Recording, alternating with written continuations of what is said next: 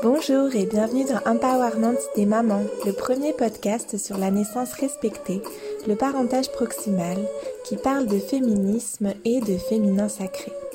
Je suis Christelle Carter, je suis doula et fondatrice de Karma Mama. Dans ce podcast, des femmes inspirantes échangent sur leur chemin de maternité et sur leur travail autour des thématiques du maternage proximal, du bien-être et de l'accompagnement des futurs et des jeunes parents. On y partage nos ressources pour plus de sororité et plus d'empowerment entre les mamans. Si vous voulez soutenir les valeurs de Karma Mama et ce podcast, le meilleur moyen pour cela est de le partager autour de vous et sur vos réseaux et de vous y abonner sur la plateforme de votre choix. Dans l'épisode de cette semaine, on se retrouve pour une conversation solo autour du thème que vous avez vous-même choisi sur Instagram, être doula auprès de ses amis. Je ne vous en dis pas plus dans cette intro car l'épisode est déjà bien long. J'espère qu'il vous plaira, qu'il vous donnera envie de plus de sororité et qu'il vous apportera des pistes de réflexion, que vous soyez vous-même doula ou simplement intéressé par ce sujet. Installez-vous confortablement. C'est parti Bon, ça a l'air pas mal, donc je vais continuer avec ça. J'espère que hum, que ça va être chouette. Comme je le disais, j'ai déjà essayé plusieurs fois d'enregistrer ce podcast. C'est euh, pas évident, visiblement. Il y a eu plein de petits contretemps.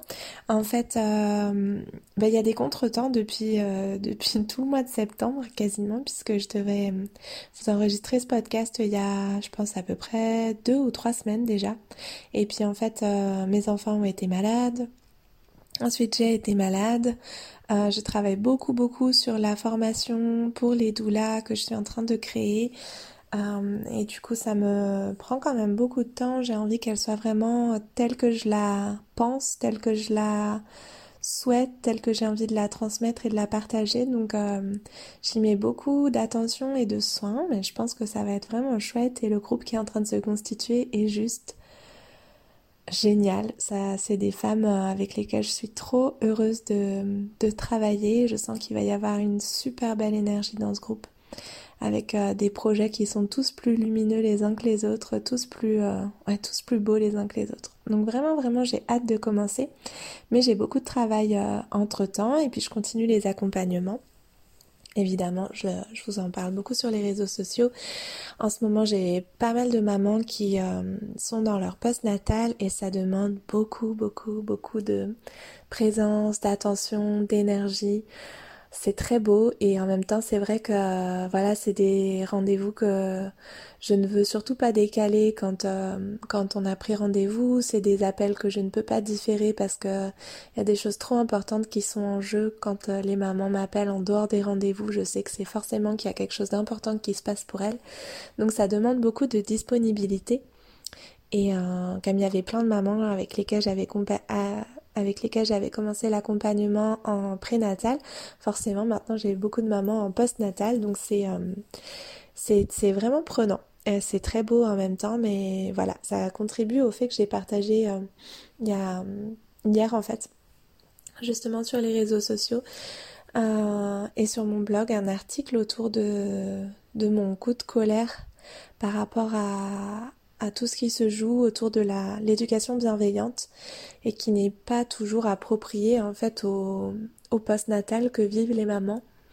Quand il y a des petites complications ou même quand il n'y a pas de complications en fait c'est tellement compliqué, c'est tellement complexe de coller à l'image parfaite de la mère bienveillante et de l'éducation positive que vraiment c'est euh, c'est dur pour moi de voir ça en fait parce que je suis convaincue par cette euh, par ces outils, par ce type d'éducation et en même temps, parfois c'est tellement euh, martelé qu'en fait euh, c'est comme si le moindre petit écart pouvait compromettre toute notre relation avec nos enfants, toute l'éducation qu'on leur donne, euh, leur avenir, le développement de leur cerveau.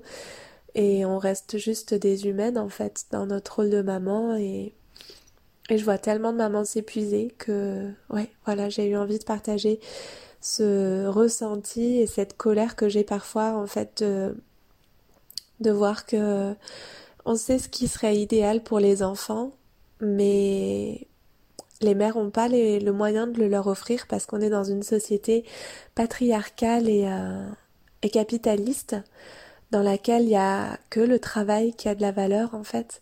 Et du coup, tout le monde travaille, tout le monde est au travail et seules les mamans restent avec euh, leurs enfants. On est encore dans ce modèle-là en fait. Je le vois tout le temps, tout le temps, tellement souvent.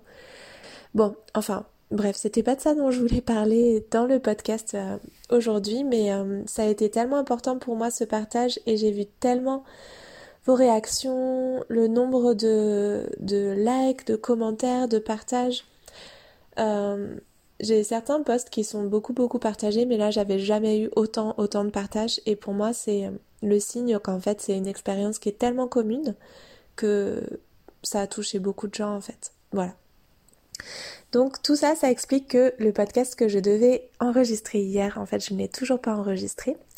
Et j'essaye aujourd'hui de profiter du fait que euh, les enfants sont avec leur papa pour une petite sortie pour euh, voilà enregistrer ce podcast autour de l'activité de doula au sein d'un groupe d'amis, enfin dans notre euh, dans notre entourage. Comment ça se passe quand on est aussi doula au sein de notre entourage?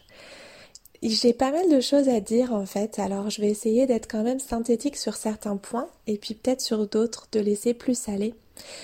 Je sais qu'il y a beaucoup de doulas qui me suivent. En fait, quand j'ai choisi ce, thème, enfin, j'ai proposé ce thème dans les stories, dans mes stories Instagram, et j'ai proposé soit euh, un podcast sur euh, cette thématique, donc être doula auprès de ses amis, dans son groupe d'amis, euh, soit un podcast autour de l'ocytocine.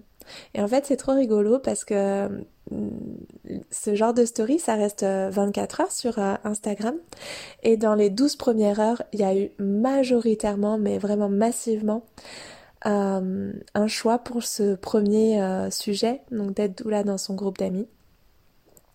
Et je pense que c'est toutes les doulas qui me suivent en fait, qui ont été très intéressées par cette thématique-là. Et euh, dans les 12 heures qui ont suivi, ça a été massivement un choix pour euh, le thème de l'ocytocine et j'ai vu dans les... parce qu'on peut voir qui vote pourquoi en fait, j'ai vu dans les votes euh, autour de l'ocytocine que c'était majoritairement des futures mamans, éventuellement que j'accompagne ou en tout cas qui me suivent, qui prennent les méditations, etc. etc. Donc j'ai trouvé ça drôle en fait que vraiment il y ait ces deux deux euh, types de personnes qui me, qui me suivent, qui aient répondu pour l'un et pour l'autre. Donc en fait au final c'était des résultats assez proches et je vais faire les deux du coup. Donc euh, voilà, on commence par celui-là puis bientôt je ferai celui sur le site aussi. Je pense que, en tout cas, dans les commentaires que j'ai eu, les retours que j'ai eu quand j'ai proposé cette thématique, une des choses qui a beaucoup intéressé euh, les doulas, du coup, c'était je pense, d'un point de vue pratico-pratique, comment ça se met en place tout ça. Euh, je vais vous recontextualiser un petit peu ce que je pense que vivent les doulas et en tout cas ce que moi j'ai vécu. En fait, quand on fait notre formation de doula, bien souvent, on n'est pas sur ce chemin-là par hasard et on a déjà commencé de manière informelle à pas forcément à accompagner vraiment euh, toute une grossesse, une naissance et un postnatal, mais en tout cas, souvent quand on en vient à faire ce métier-là, c'est qu'on a déjà eu des, des femmes qui sont venues à nous de manière informelle le plus souvent bien sûr pour rechercher euh, des conseils mais surtout une écoute, de la réassurance, un espace de discussion ouverte et sans jugement autour de la maternité, de la grossesse, de la naissance, etc. Et du coup, bien souvent, une des choses qui est difficile en fait, c'est qu'on se retrouve à, comme c'est une passion d'être doula avant tout, on se retrouve en fait à accompagner euh, ben, les gens autour de nous.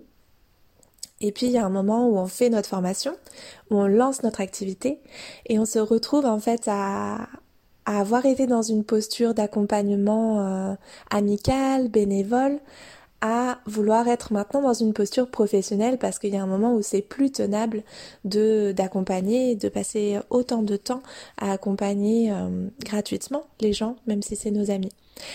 Donc ça, je pense que c'est un premier point qui intéressait pas mal les doulas autour de, cette question de comment on passe en fait d'une activité qu'on fait bénévolement, de manière informelle, par passion, par amitié aussi bien sûr, à une activité qu'on va, qu'on va, qui va devenir rémunératrice en fait et qu'on va créer comme un vrai métier.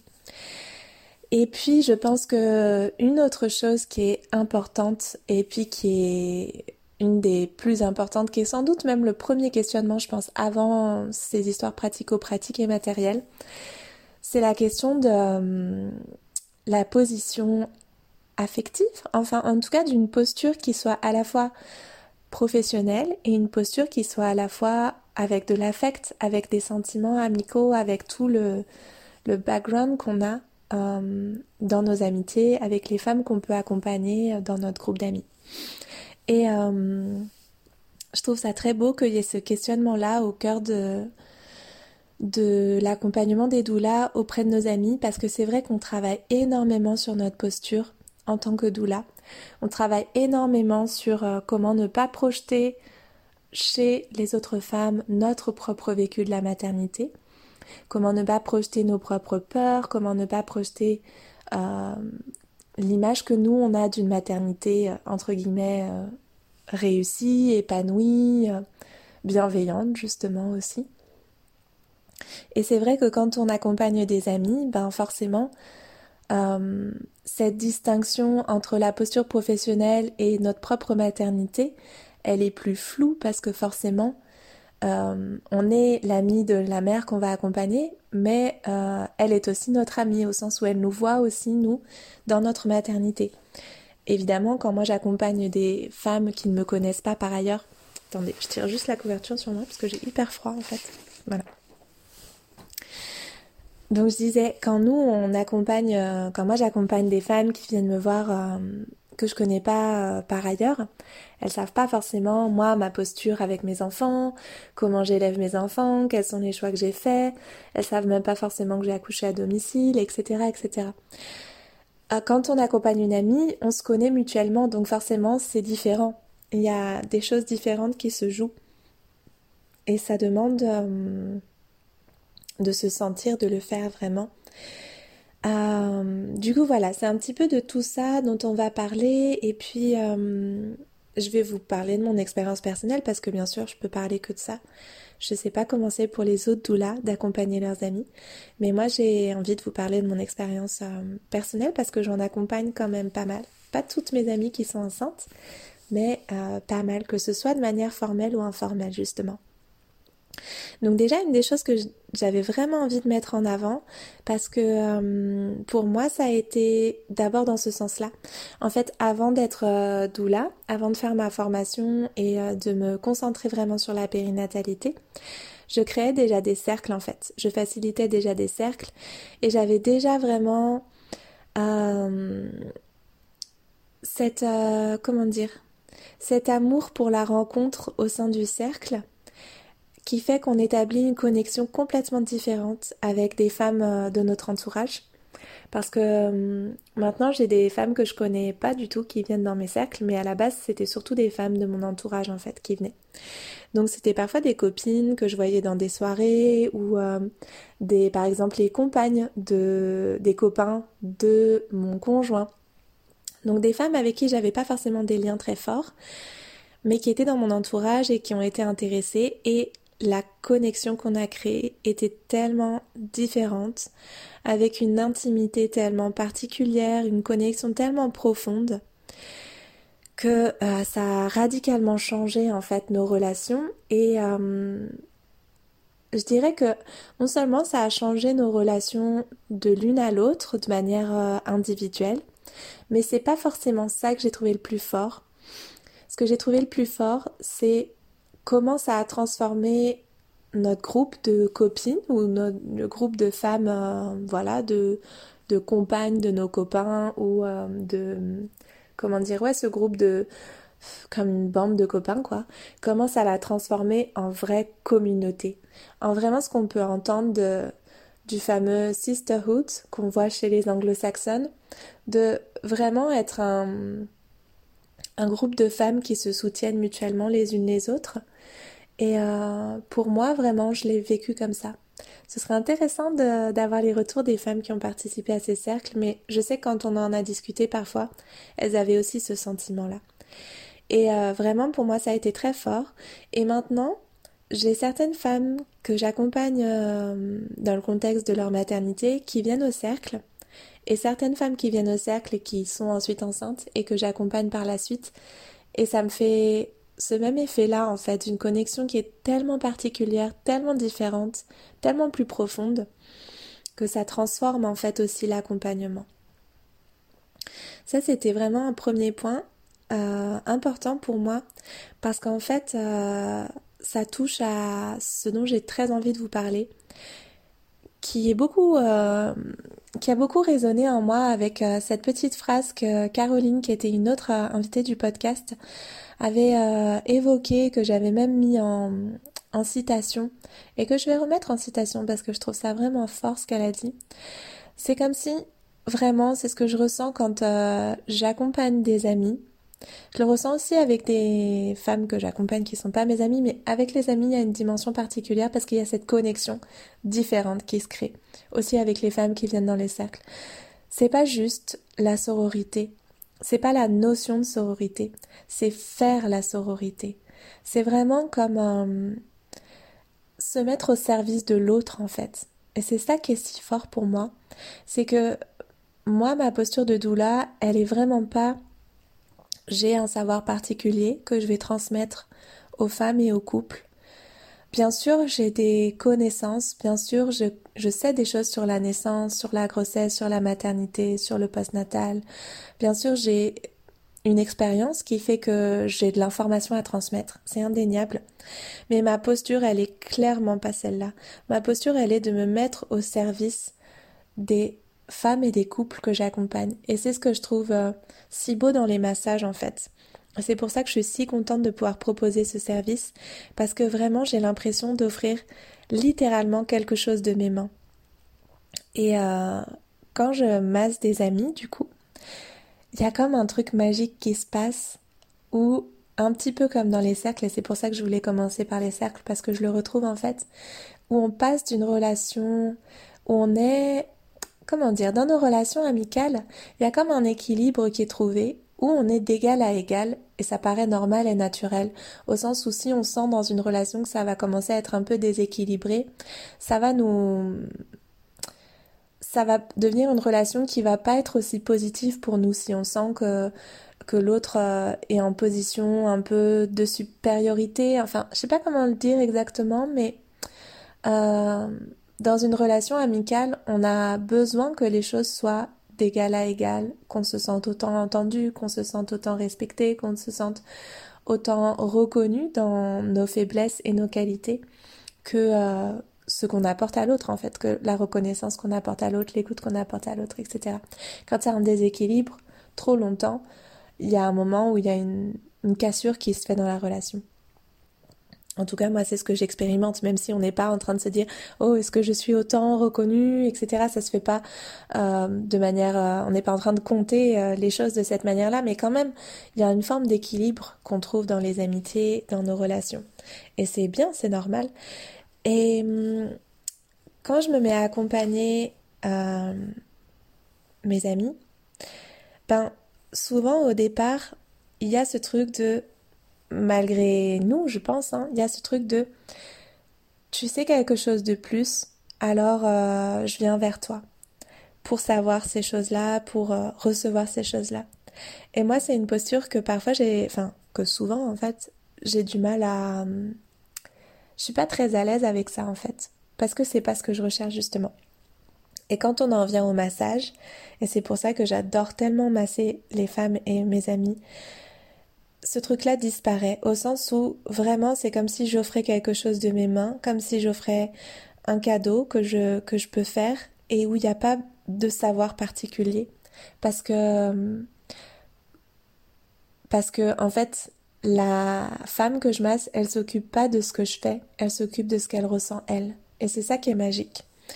Et, euh, et du coup, je retrouve cette connexion particulière que j'aime tant dans les cercles. Et il y a aussi cette notion de rituel en fait. Et c'est important pour moi parce que je trouve que justement, par rapport à cette question que j'abordais en tout premier euh, point sur comment passer de... Enfin, pas la toute première question justement, plutôt la deuxième, au sens comment on va mettre la comme la distance suffisante. Mais justement moi c'est pas la distance finalement que je vais rechercher. C'est plutôt la connexion sacrée qui se passe dans l'accompagnement. La connexion si particulière qui fait que je peux être au service de cette femme-là. En fait, si je me rends compte que notre amitié, elle me permet pas de me mettre au service de cette femme-là, parce que je suis trop dans la recherche de maintenir euh, une forme d'horizontalité, et je vais pas avoir ce besoin, euh, comment dire, de me mettre au service d'eux, eh ben, ça va pas pouvoir fonctionner en fait. Et c'est toujours ça qui va devoir se passer. Ça, va toujours être pour moi. Et souvent, ça passe bien, bien à travers le massage. Je vais me mettre à ton service, en fait. Je suis pas là pour euh, vraiment te transmettre des choses. Bien sûr que j'en transmets. Je suis là pour me mettre à ton service, pour te permettre de te connecter à ce qui se passe en toi, ce qui se passe dans ton corps, ce qui se passe dans ton psychisme, ce qui se passe euh, euh, dans comment tu vas connecter à tes ressources etc., etc. Et du coup, le massage m'offre vraiment cette possibilité d'être dans cette connexion parce qu'il y a comme une forme de rituel qui se met en place.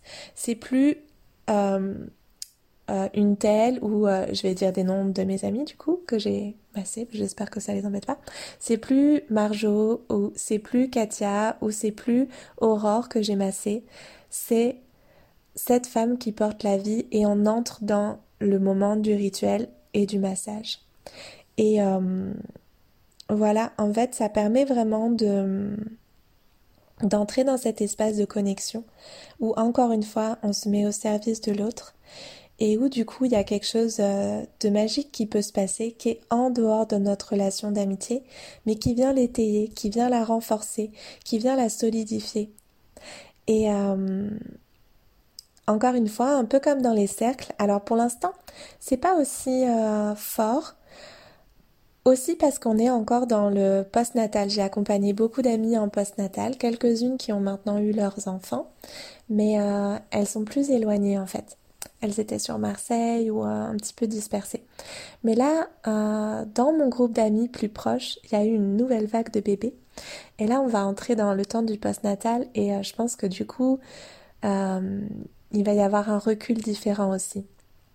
Mais quelque chose que je trouve beau quand même, qui commence à, exister et qui je pense va se développer du coup, c'est que ça crée aussi à nouveau cette communauté. C'est-à-dire que euh, je l'avais déjà un peu vécu quand même euh, dans un premier post-natal d'une amie. En fait, très rapidement, euh, c'est beaucoup plus facile pour moi, en tant que doula, de dire à, mes amis Oh, je crois que cette euh, copine-là qu'on a, elle est en train de vivre un truc important, peut-être difficile, et que ça serait vraiment précieux pour elle qu'on soit auprès d'elle. Et en fait, comme on a ce lien les unes avec les autres, comme on a cette sororité qui s'est développée à travers les cercles, à travers le fait qu'elles savent les unes les autres que je les accompagne et qu'elles et qu'elles vivent ces massages, qu'elles vivent ces méditations, qu'elles vivent la respiration qu'on expérimente ensemble, etc., etc. Ben je sais pas, j'ai senti vraiment que euh, le soutien qui a pu être apporté auprès des unes des autres a été différent. En tout cas, moi, je l'ai vécu et je l'ai perçu différemment, donc je pense que c'est quelque chose qui existe du coup. Et ça, je trouve ça vraiment, euh, vraiment beau parce que hum, Souvent, c'est ce qu'on dit. Hein. On dit dans le post-natal, il y a finalement pas tant de gens que ça qui nous soutiennent. Et euh, moi, je me rends bien compte en tant que doula que je peux apporter des choses. Je peux venir faire des massages. Je peux venir euh, apporter de la soupe, des énergies balls, des smoothies. Je peux venir cuisiner. Je peux venir faire faire des, méditations. Enfin, je peux faire tout ça, mais euh, quand même, il faut pas, il faut pas se mentir. Ça représente un sacré coup pour les parents je le sais, hein, j'en ai conscience. J'essaye de, de faire en sorte que mes tarifs restent euh, soutenables pour moi et accessibles pour les autres. Mais euh, ça reste quand même un sacré coup et on peut pas avoir tous les jours sa doula chez soi parce que sinon ça serait, ça serait trop euh, onéreux, je pense. Après, il y a peut-être des services de relevailles qui sont qui ont trouvé des, des, formules pour que ça soit plus accessible, mais euh, franchement, je sais que c'est un sacré coût, un sacré budget et que pas tout le monde peut se le permettre. Donc, la problématique, elle est de, du coup, moi, mon rôle de doula, il n'est pas forcément de pouvoir être tout le temps avec la maman parce que, euh, voilà, comme je dis, c'est pas soutenable soit pour l'une, soit pour l'autre, mais de pouvoir créer autour de la maman cette communauté. Alors là, c'est en fait c'est encore mieux parce que ça veut dire que elle a pas tout son soutien qui vient juste de sa doula. Elle a son soutien qui vient de ses amis, de sa famille, de ses sœurs, de ses cousines, de, toutes les personnes autour d'elle en fait. Il y a aussi comment on permet au père euh, d'être auprès de la maman dans le post-natal et ça oh my god vraiment c'est quelque chose que là pour le coup en tant qu'amie pour moi ça a été euh, transformateur vraiment de devenir doula parce que euh, les échanges que j'ai avec les hommes avec mes copains ils sont tellement différents, tellement plus profonds autour de la parentalité, autour de leur paternité. Franchement, c'est magnifique. Euh, moi, j'ai plus... Enfin, évidemment, je vois les mamans, je leur fais des massages, mes amis, etc. Mais les échanges que j'ai avec les, pères, c'est incroyable.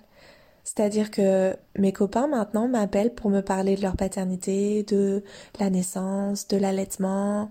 Et c'est euh, waouh, c'est tellement magique en fait que ça me fait prendre conscience encore davantage, même si je le sais. Mais en fait, à chaque fois que j'ai ce type de discussion avec un ami, ça me fait prendre conscience à quel point il n'y a pas d'espace pour eux ou si peu. Et du coup, ça nourrit beaucoup, beaucoup mon approche quand j'ai les papas euh, de temps en temps au rendez-vous. C'est, c'est pas très souvent, mais quand même j'en ai. De plus en plus, je dirais. Euh, quand j'ai des papas avec moi au rendez-vous, vraiment, les partages que j'ai avec mes copains euh, me sont très précieux et alimentent vraiment ma pratique.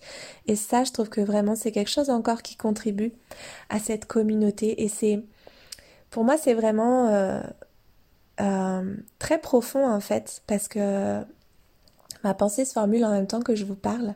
Mais c'était quelque chose sur lequel j'avais du mal à mettre des mots. En fait, c'est comme si, en devenant doula, pour moi, et peut-être aussi pour d'autres personnes euh, impliquées, mais en tout cas pour moi vraiment, mon groupe d'amis s'était transformé en communauté. C'est-à-dire les femmes sont devenues une communauté de femmes et les hommes sont devenus une communauté d'hommes à travers euh, la parentalité à travers cette connexion que je peux établir avec euh, les uns et les autres, les unes et les autres plus précisément, euh, dans ce temps de la, de la grossesse et du postnatal, et des cercles également. Et je sais plus ce que je voulais dire, mais du coup, ah oui, si c'est ça. En fait, du coup, ça me fait prendre conscience que euh, on en revient à quelque chose de très tribal en fait et de très primitif où c'est comme si vous savez en fait euh, euh, moi j'ai beaucoup je me suis beaucoup beaucoup penchée sur la spiritualité les différentes religions. C'est quelque chose qui m'a beaucoup habité depuis toujours en fait. Et j'avais souvent cette question en fait, à quoi ça sert la religion? Au sens où la spiritualité, c'est notre connexion à, on va dire, au divin ou à l'univers ou à, en tout cas, cette force de vie qui est plus puissante que nous, mais qui nous habite.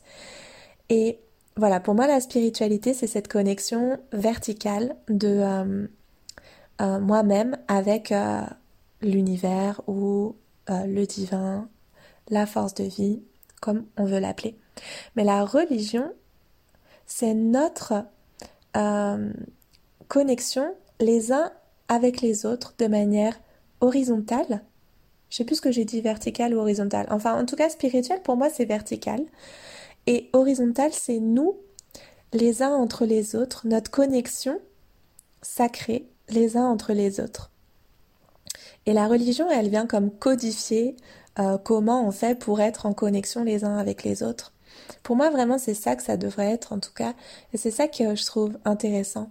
Même si, évidemment, le culte, la religion, il va y avoir aussi beaucoup euh, la la connexion, enfin ça va codifier aussi notre spiritualité. Mais par exemple, quand on se retrouve pour euh, dans des rassemblements Donc, genre, dans les églises, dans les temples, dans les, euh, dans les mosquées, ça va être un temps où on est ensemble, en fait, pour nous, pour nous tourner vers notre spiritualité. Mais c'est très codifié les uns avec les autres. Et en fait, c'est rigolo parce que euh, moi, je suis vraiment dans un, dans un environnement euh, quand même relativement athée, avec une spiritualité de certains des uns et des autres, mais c'est pas des choses qu'on partage tellement. Je pense qu'on a, on a tous un peu, euh, enfin, moi je, suis convaincue qu'on a tous une spiritualité, même si on s'en défend un peu. Mais en tout cas, moi, dans mon groupe d'amis et dans ma famille, etc., on est quand même plutôt athées et avec certains qui ont une spiritualité plus ou moins développée, mais en tout cas dont on parle pas trop en fait au final. Ça reste quand même assez euh, intime, assez tabou. Et ce que j'adore, c'est que euh, mon activité de doula, elle fait comme ouvrir cet espace-là. Elle fait comme connecter les uns les autres dans cette horizontalité de notre spiritualité parce que euh, la maternité, euh, la paternité, c'est des moments où on va tellement devoir connecter à nos ressources intérieures, on va tellement devoir faire appel à notre instinct et à notre intuition qu'on ne peut pas faire vraiment l'impasse de ces choses-là. En tout cas, quand on est dans une démarche de faire appel à une doula, de recevoir des massages, de faire de la méditation, de chercher un peu à travers le yoga comment on peut vivre une naissance un peu plus physiologique, euh, voilà, moi les personnes qui viennent à moi, c'est certain que il y a euh, un moment ou un autre la connexion à l'intuition, à qu'est-ce qui se passe euh, dans le psychisme, à qu'est-ce qui se passe dans notre transformation intérieure quand on devient parent.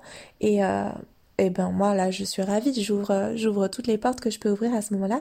Et en fait, ça crée quelque chose aussi entre les gens, pas forcément quand je suis là, mais je veux dire entre mes amis qui vivent avec moi ce cheminement et euh, qui savent que, ben, par exemple, que euh, euh, Aurore, elle va vivre ça, ce cheminement avec moi, Katia, elle va vivre ce cheminement avec moi, Marjo, elle a vécu ce cheminement avec moi, etc., etc. Et euh, c'est des choses que moi je partage pas. Je vais pas dire aux unes et aux autres ah oui ben avec une telle on a fait ça ah oui ben avec une telle on a fait ça. Mais en fait je pense que de le savoir que elles vivent ça, chacune vit ça et que l'autre va le vivre aussi avec sa singularité, avec son, sa façon unique de vivre les choses, ça crée quelque chose qui transforme notre groupe d'amis en communauté.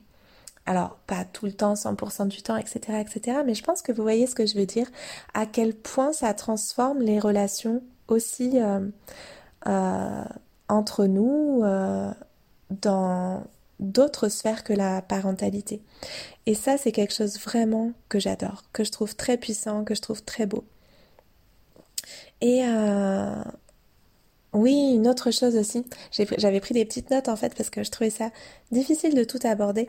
En fait, oui, pour finir juste avec cet aspect-là, ça me fait vraiment l'image que ça m'évoque en fait. Alors peut-être vous allez trouver ça too much, je sais pas, mais moi l'image que ça m'évoque, ça m'évoque comme euh, l'image euh, qu'on a tous, je pense, dans notre inconscient collectif de la personne au sein d'une communauté qui va être un petit peu euh, la gardienne de, de tout ça, comme euh, l'image qu'on peut avoir des sorcières justement.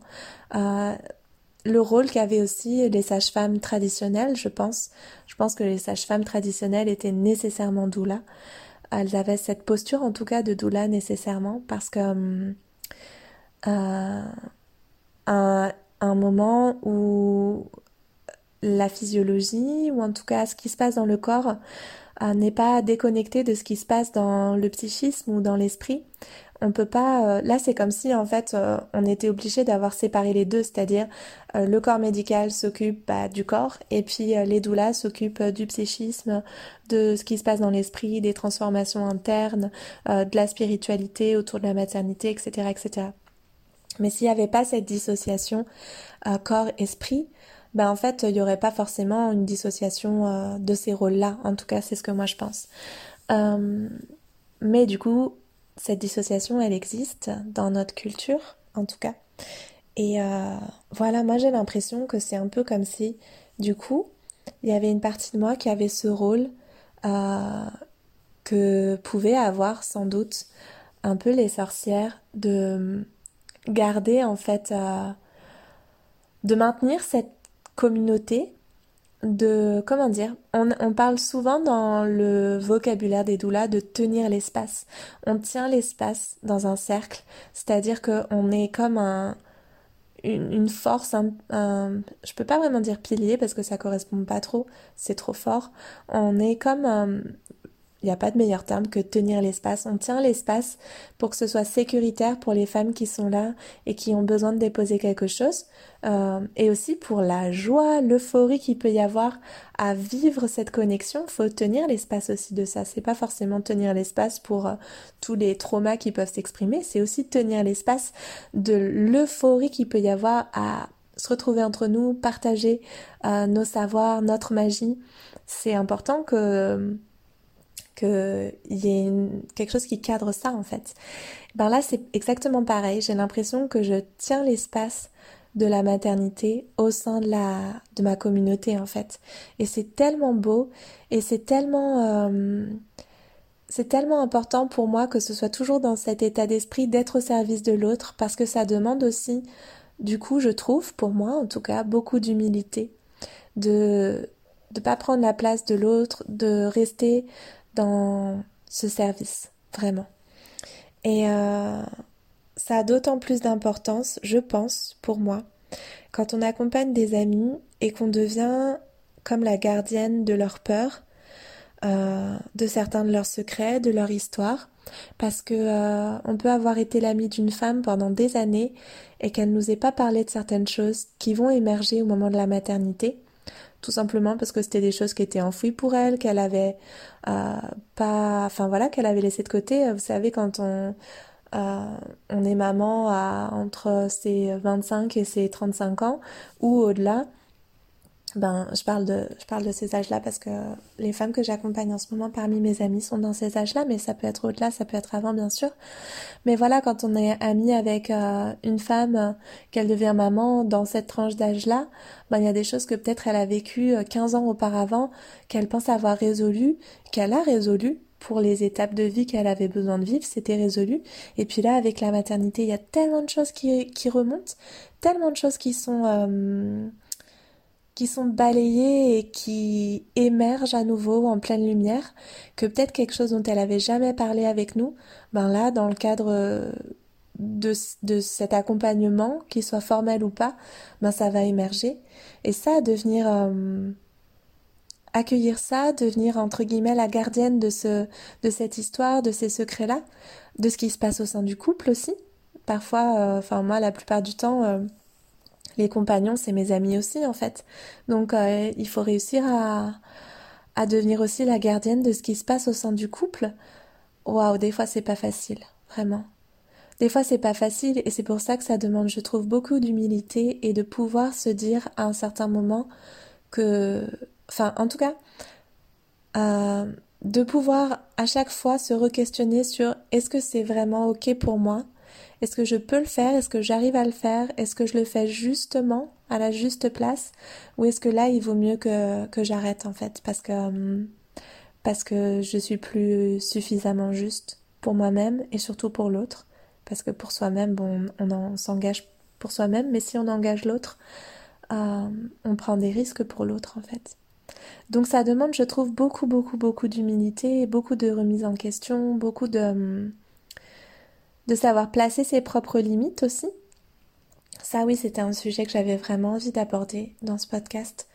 Euh, moi, ça m'a vraiment appris à, à poser plus de limites. À la fois pour cet aspect pratico-pratique, je vais en parler plus après, mais là, euh, vraiment pour l'aspect accompagnement, je trouve ça vraiment important, au sens où euh,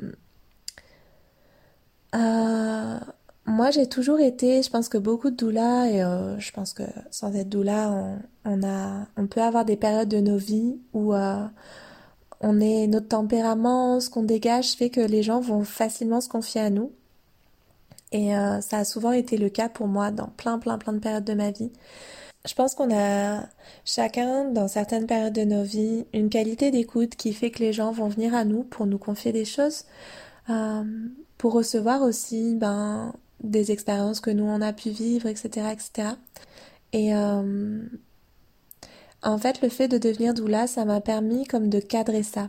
C'est-à-dire qu'il y avait des fois où forcément j'ai pas envie de dire à l'autre euh, euh, que là c'est trop pour moi, ou que moi je suis pas dans cette énergie-là, ou que je sais pas que que c'est dur à recevoir aussi parfois. Et euh, c'est comme si là, le fait que ça devienne mon activité, d'écouter les autres, en fin de compte, on peut le résumer comme ça, c'est comme si le fait que ça devienne vraiment mon activité, ça mettait un cadre et que maintenant, quand quelqu'un vient se confier à moi, se mettre dans cette énergie-là et dans cet espace de connexion particulière, à chaque fois, c'est comme si je checkais vraiment à l'intérieur de moi si j'étais OK en vraiment toute conscience de me mettre euh, dans cette posture-là. C'est comme si le fait de, de réaliser à quel point ça prend de l'énergie et surtout aussi à quel point ça a de la valeur en fait. Parce que comme maintenant c'est quelque chose qui mine de rien est monétisé pour moi, ben ça fait aussi que moi-même j'y accorde davantage de valeur. Avant c'était comme si euh, le fait que je me mette facilement à l'écoute des autres, comme c'est facile pour moi, ça n'a pas de valeur parce que ça ne demande pas d'effort, alors qu'en fait ça demande beaucoup d'énergie. Mais comme c'est quelque chose d'assez naturel pour certaines personnes dont je fais partie, ben au final, euh, euh, comment dire, je prenais pas forcément vraiment ce temps de me mettre en conscience dans ok là je vais me mettre vraiment à l'écoute de cette personne et euh, je lui consacre toute mon attention, toute mon énergie, toute mon ouverture et on se met en connexion, quoi, vraiment.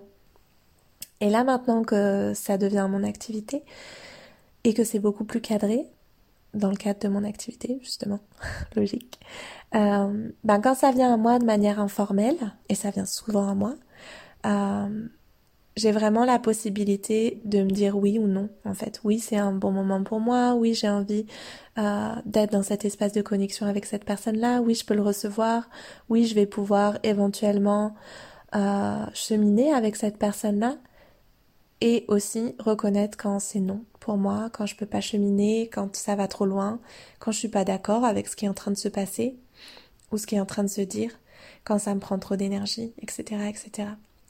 Et euh, ça, ça a changé beaucoup de choses pour moi en, à l'intérieur de moi, euh, de donner de la valeur à cette capacité d'écoute et de pouvoir mettre euh, des limites en fait. Et ça me protège aussi, je pense, plus qu'avant. Et je trouvais important d'en parler parce qu'il y a les transformations internes, que euh, le fait de devenir doula et, euh, et du coup dans ces relations, ça transforme des choses aussi. Donc je trouvais que ça faisait partie de tout ça. Euh, voilà.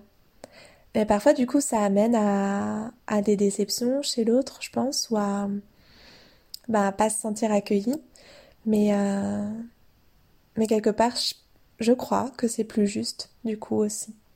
Et que ça peut conduire l'autre à aller chercher une écoute ailleurs qui sera plus appropriée, tout simplement. Euh, oui, j'avais noté aussi ben, cette, euh, cette beauté des partages avec les hommes, avec les papas. Et c'est vraiment euh, une de mes grandes joies de tout là et au sein de, de mes amitiés avec les hommes de de pouvoir informellement leur offrir cet espace-là, qui vont pas forcément aller plus chercher, euh, euh, je veux dire, euh, il y a des amis avec lesquels je parle, des amies féminines avec lesquelles je parle, et puis finalement elles viennent me voir pour des massages, et puis finalement elles, viennent faire de la méditation, etc., etc. les hommes, ça se passe pas comme ça, ça débouche pas sur des accompagnements ou sur bah, des massages, non évidemment, mais mais par contre, euh, c'est pas grave parce que comme je sais qu'ils ont peu d'espace, qu'ils ont peu de, de temps, parce que la société euh, implique un rôle qui fait qu'ils peuvent pas forcément prendre ce temps-là, ben, je suis vraiment heureuse de leur offrir ce temps informel, même si c'est juste euh, un petit quart d'heure au téléphone ou une petite demi-heure dans une soirée où ils vont pouvoir me poser des questions, puis surtout, surtout, me dire ce que eux ils vivent. ben ouais, c'est trop beau et je suis vraiment heureuse de pouvoir euh, avoir ce rôle-là pour eux. Et puis il y a quelque chose dont je voulais parler qui est euh, aussi fort pour moi, que je trouve très beau. Euh, et puis après, je vais finir sur les aspects pratico-pratiques. C'est comment ça a changé mon intérieur, et cette fois-ci au sens mon intérieur matériel, ma maison en fait, tout simplement. En fait, les premiers cercles sur Avignon, J'en avais fait d'autres avant, euh, quand j'habitais pas à Avignon, il y a maintenant presque, du coup, euh, 10 ans. Euh, quand j'ai commencé à faire les cercles sur Avignon, c'était chez moi. Maintenant, c'est plus chez moi parce que euh, ça devenait compliqué en termes logistiques, mais c'était chez moi. Et comment vous dire comment ça transformait l'espace? Je sais pas, c'est comme si toutes les énergies qu'on avait vécues pendant le cercle, elles restaient présentes là pendant quelques jours et elles continuaient à, à fourmiller et à vibrer et c'était mais euh, trop beau. Euh, vraiment quelque chose que j'adorais. Que je regrette maintenant que je fais plus les cercles chez moi, mais en même temps ça devenait vraiment trop compliqué avec deux enfants en bas âge euh, et un, et un chéri doux, c'était trop compliqué de les mettre à la porte à chaque fois. Mais voilà, ce que j'aime bien, c'est que du coup, ben, j'apprivoise le nouveau lieu où je l'ai fait. Là, c'est sous une belle yourte d'une association et euh, j'apprivoise ce lieu-là aussi énergétiquement parlant et, euh, et je suis contente de le retrouver maintenant de cercle en cercle. Mais du coup, en fait, ça, ça va être une petite update euh, cabinet pour celles qui ont suivi que j'avais fait mon ouverture de cabinet en septembre. En fait, ça me convient pas trop. Et je m'en suis rendu compte assez rapidement, mais du coup, c'est un peu euh, un processus euh, où il y a à la fois de l'excitation et à la fois un, petit peu de, résistance parce que j'aurais aimé que ça soit que ça soit fait, que ça soit acté et que j'ai mon cabinet et que ça soit bon pour moi d'avoir un lieu d'accueil vraiment fonctionnel pour moi. En fait, c'est pas fonctionnel parce que justement, euh, je me rends compte que ce que je propose aux femmes, ce que je propose aux couples, ça peut pas se faire dans un cabinet qui est euh, qui est organisé comme un cabinet, c'est-à-dire avec euh, un petit bureau, euh, une table de massage et la neutralité qu'on retrouve dans un cabinet de type un peu cabinet médical, même si c'est pas des professions médicales qui s'y déroulent ça convient pas du tout en fait. Et euh, du coup, je me suis remis à accueillir les couples euh, et les mamans chez moi euh, de manière temporaire parce que parce que voilà en termes logistiques c'est compliqué. Donc quand logistiquement parlant c'est pas possible chez moi parce qu'il y a ma famille chez moi tout simplement, ben ça se passe au cabinet, mais je sens pas je me sens pas dans ma juste posture dans un cabinet. Et du coup, quand je peux le faire à la maison, c'est à la maison. Et, et là, à nouveau, ça remplit ma maison de trop belles choses, d'avoir ces couples qui viennent, qui sont dans leur émotion de, de parents et d'offrir les massages à cet endroit-là. C'est c'est vraiment super beau. et ouais, c'est vraiment quelque chose de beau qui remplit vraiment le lieu où on vit. Et j'ai vraiment, vraiment hâte, ça, ça fait vraiment partie de mes projets, euh, qu'on déménage un jour et qu'il y ait un espace consacré dans ma maison, ou en tout cas dans le lieu où on va habiter, qui soit vraiment consacré à Karma Mama. Pour l'instant, c'est pas possible. Donc, il faut que je trouve un lieu extérieur, mais qui soit pas vraiment un cabinet, mais qui soit un lieu d'accueil. Enfin, voilà, c'est encore du coup en, un processus. Et euh, bah, j'ai un peu de résistance parce que j'avais envie que ce soit fait là en septembre, que, que ce soit acté, puis en fait ça va pas. Donc euh, on est encore dans le processus. Mais ça se fait à la maison en attendant, mais du coup ça transforme l'énergie de la maison. Et ça c'est super beau là, de mettre euh, les, les chants, les mantras, de faire les massages de montrer les postures, d'accueillir, d'accueillir ce qui se passe, les émotions qui sortent si vous voyez la différence des émotions qui sortent en cabinet et des émotions qui sortent chez moi, c'est tellement radicalement différent que il n'y a pas photo en fait sur le fait que euh, il faut vraiment vraiment vraiment que le lieu de l'accueil y rende la connexion possible et c'est pas possible partout, ça se fait pas partout. On a beau mettre euh, toute l'intention, bien sûr l'intention va jouer, bien sûr euh, euh, bien sûr, le premier, c'est la présence qu'on offre. Mais le lieu joue vraiment, je m'en rends compte de plus en plus. Et ça demande du coup une attention particulière au lieu, une présence particulière dans ce lieu-là, en dehors des rendez-vous, un travail énergétique sur le lieu éventuellement, si c'est une approche qui est, qui est sensible pour nous, enfin à laquelle on est sensible plutôt. voilà. Ça, c'est quelque chose que je peux faire chez moi parce que je suis chez moi et que je peux pas forcément faire dans un cabinet partagé où euh, il se passe d'autres choses dans ce cabinet euh, qui appartiennent pas à ce que moi j'ai envie d'offrir. Donc euh, voilà, ça, ça reste une une chose que je vis vraiment et c'est rigolo parce que oui, pour recoller avec quand même le le thème principal de ce, de ce podcast. C'est rigolo parce que du coup, quand je reçois des amis dans le cadre de l'accompagnement, il y a aussi quelque chose qui doit se mettre en place. C'est là encore que je retrouve vraiment de l'ordre du rituel pour moi. En tout cas, euh, euh, c'est pas quelque chose forcément que je présente euh, concrètement ou officiellement, on va dire, au sein de l'accompagnement. Mais moi, j'ai une posture qui doit être différente et qui doit être et qui nécessite pour moi en tout cas, pas forcément pour toutes les personnes qui vont vivre la même chose, mais pour moi, d'avoir une forme de petite ritualisation intérieure au moins, de me dire ben là, euh, peut-être euh, cette amie-là, elle est venue la semaine dernière et euh, on a parlé de sa maternité et on a parlé de ses enfants et on a parlé des miens, mais là c'est différent. Là, j'offre un espace différent, une connexion différente, euh, quelque chose de avec une profondeur différente. Ce qui ne veut pas dire qu'on n'est pas dans la profondeur le reste du temps dans nos relations, mais il euh, n'y a pas cette connexion euh, sacrée et cette mise au service, encore une fois. Je crois que c'est vraiment ça qui fait la distinction, cette mise au service que j'avais eue la semaine d'avant, par exemple, avec la même amie. Voilà.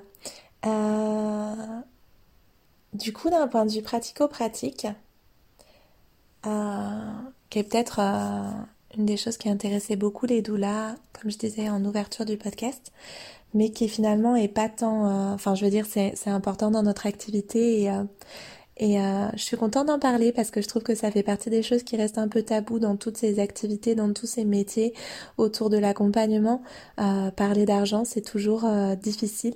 Mais comme je disais en ouverture, je suis en train de créer une formation spécialement dédiée aux doulas sur euh, l'aspect matériel de notre activité, sur euh, l'argent, sur la réussite de notre activité, le fait de pouvoir en vivre.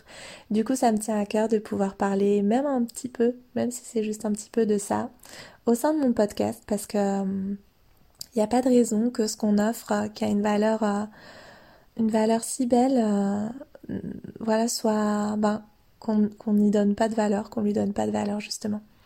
Donc tout ça, ça a beaucoup beaucoup de valeur et pour qu'on puisse le faire, euh, et y consacrer du temps et y consacrer de l'énergie, eh ben il faut que par ailleurs on soit pas préoccupé à, à faire un autre travail pour euh, payer nos factures comme tout le monde, pour euh, donner à manger à nos enfants, leur faire faire des activités, leur permettre d'avoir des activités, etc.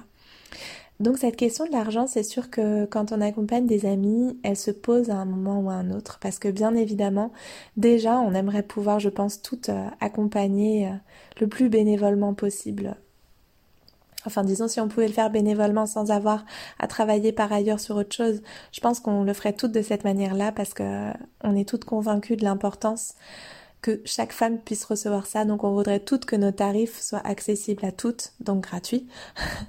Mais euh, du coup, avec les amis, ça se pose encore plus parce que bien évidemment, euh, tout ce qu'on fait, tout ce qu'on partage, on pourrait le faire euh, dans le cadre informel, en dehors d'un accompagnement. Mais à un moment, quand on a plein d'amis qui sont enceintes, ben voilà, à un moment, euh, on peut pas tout faire. Euh, enfin, disons, on peut pas faire comme euh, si c'était un accompagnement rémunéré, mais gratuit, parce que ça demande tellement d'énergie que ça serait juste pas tenable, en fait, pas soutenable. Donc, je pense que ça, c'est à chacune un peu de voir, évidemment, comment comment on se dépatouille avec tout ça, parce qu'évidemment, on n'a pas envie de faire payer nos amis déjà qu'on a envie de faire payer personne. Mais euh, moi, ce que j'ai trouvé, alors encore une fois, je peux parler que de moi.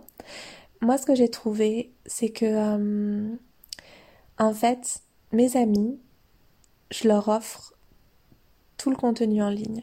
C'est-à-dire euh, les méditations, tous les programmes en ligne en fait. Si c'est quelque chose qui les intéresse, je leur offre.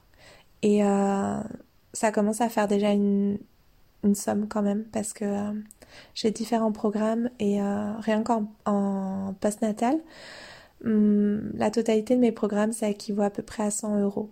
Un petit peu plus de 100 euros. Donc déjà, si je leur offre ça, je me dis que euh, c'est déjà beau de pouvoir faire ce cadeau-là à une amie. Et euh, voilà.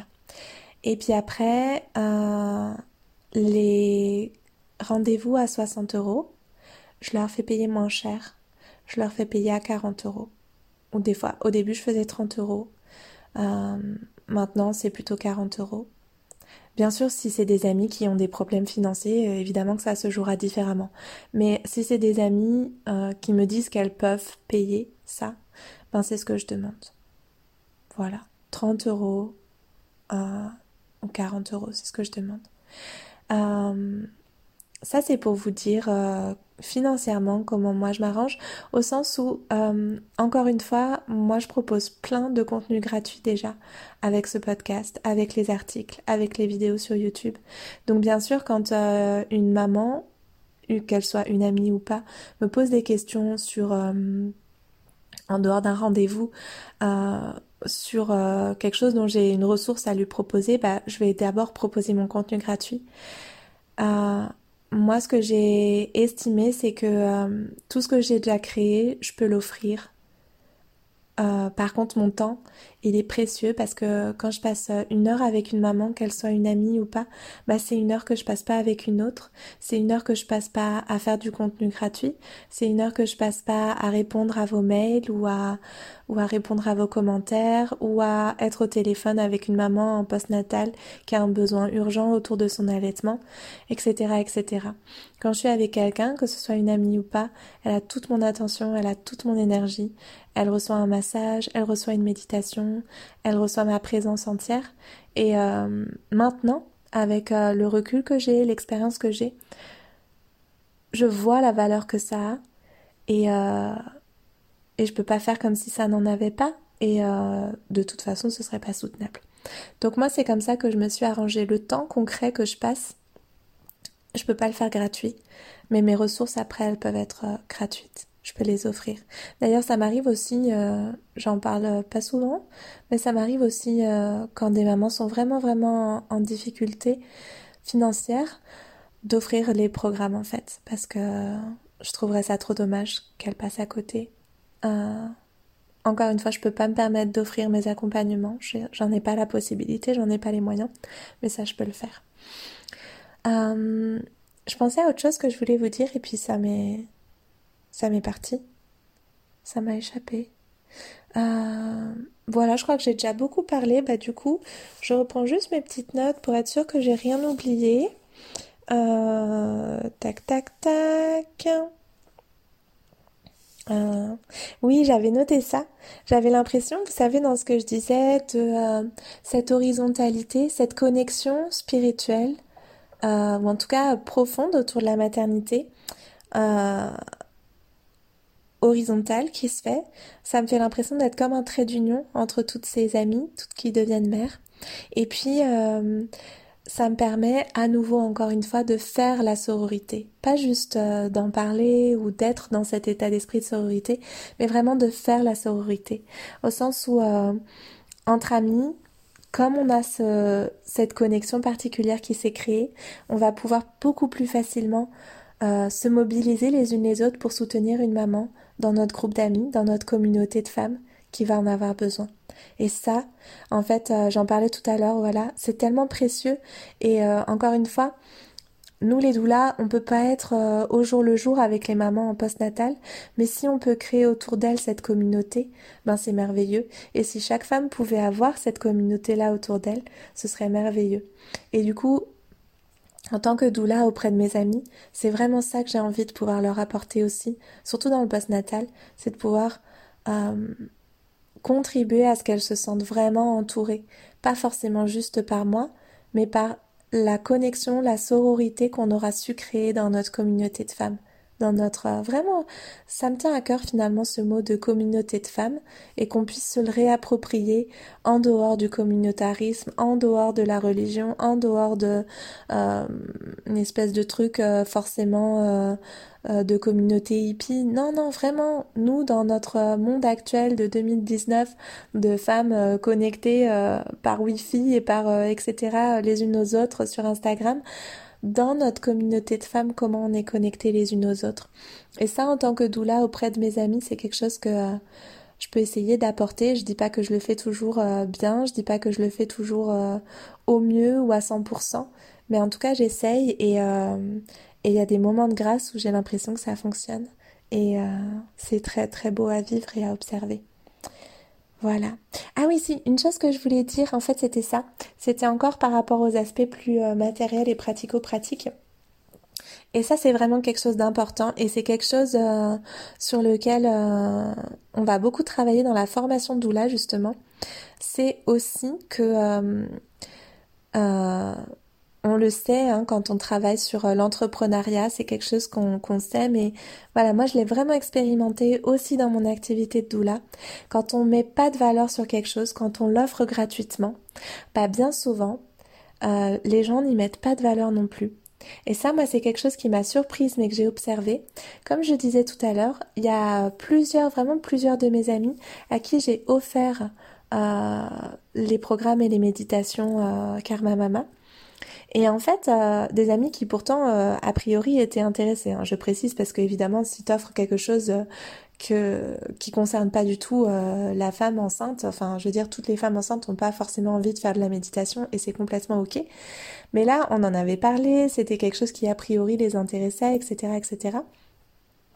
Bah, en fait, moi, j'ai la possibilité de voir comment utilise le programme, euh, comment les abonnés utilisent le programme, c'est-à-dire quelle méditation elles vont faire, quelle méditation elles vont faire le plus, le temps qu'elles passent, etc. sur leur, euh, sur leur petit programme. Et en fait, euh, je me suis aperçue que bien souvent, quand je l'offre, les mamans le font pas. Et c'est rigolo parce que c'est vraiment un truc que j'avais vraiment entendu parce que moi j'ai fait aussi des euh, quand j'ai démarré mon activité, je me suis aussi fait accompagner pour démarrer mon activité. C'est vraiment quelque chose que j'avais entendu, que j'avais lu, que euh, en fait quand on donne gratuitement quelque chose, ben même si on est amis, même si l'autre sait l'intention qu'on y met, tout le travail qu'on a fourni pour le faire, les bénéfices qu'on peut en tirer, etc., etc. Quelque part, le fait de pas le payer, eh ben euh, c'est comme si ça avait pas de valeur. Je pense que c'est quelque chose qui se joue vraiment à un niveau inconscient. Mais c'est un peu comme quand on dit euh, que euh, le lien d'argent, il est important dans, par exemple, une psychanalyse ou quand on va voir son psy, etc., etc. Il y a quelque chose de cet ordre-là, je pense, au sens où, euh, ben, en fait, quand tu payes, au-delà de en fait, c'est même pas au-delà, parce que ça, c'est quelque chose qui est important pour moi aussi, et sur lequel on va travailler dans la formation, c'est que l'argent, en fait, c'est de l'énergie. L'argent, c'est euh, une relation aussi. C'est-à-dire que l'argent, c'est ce qu'on va échanger quand on n'a pas de relation, quand on ne peut pas troquer, quand on ne peut pas donner du temps en échange, etc., etc. Donc l'argent, c'est ce qui va remplacer ou c'est ce qui va venir faire relation, en fait, dans une relation où il n'y a pas de relation à la base. C'est-à-dire que moi, je vais donner quelque chose et l'autre, pour faire relation, va me donner de l'argent en retour. Et cet argent, pour moi, euh, du coup, ça devient une forme d'engagement de part et d'autre. C'est comme un contrat qui nous relie. Et du coup, ça engage l'autre dans sa démarche aussi.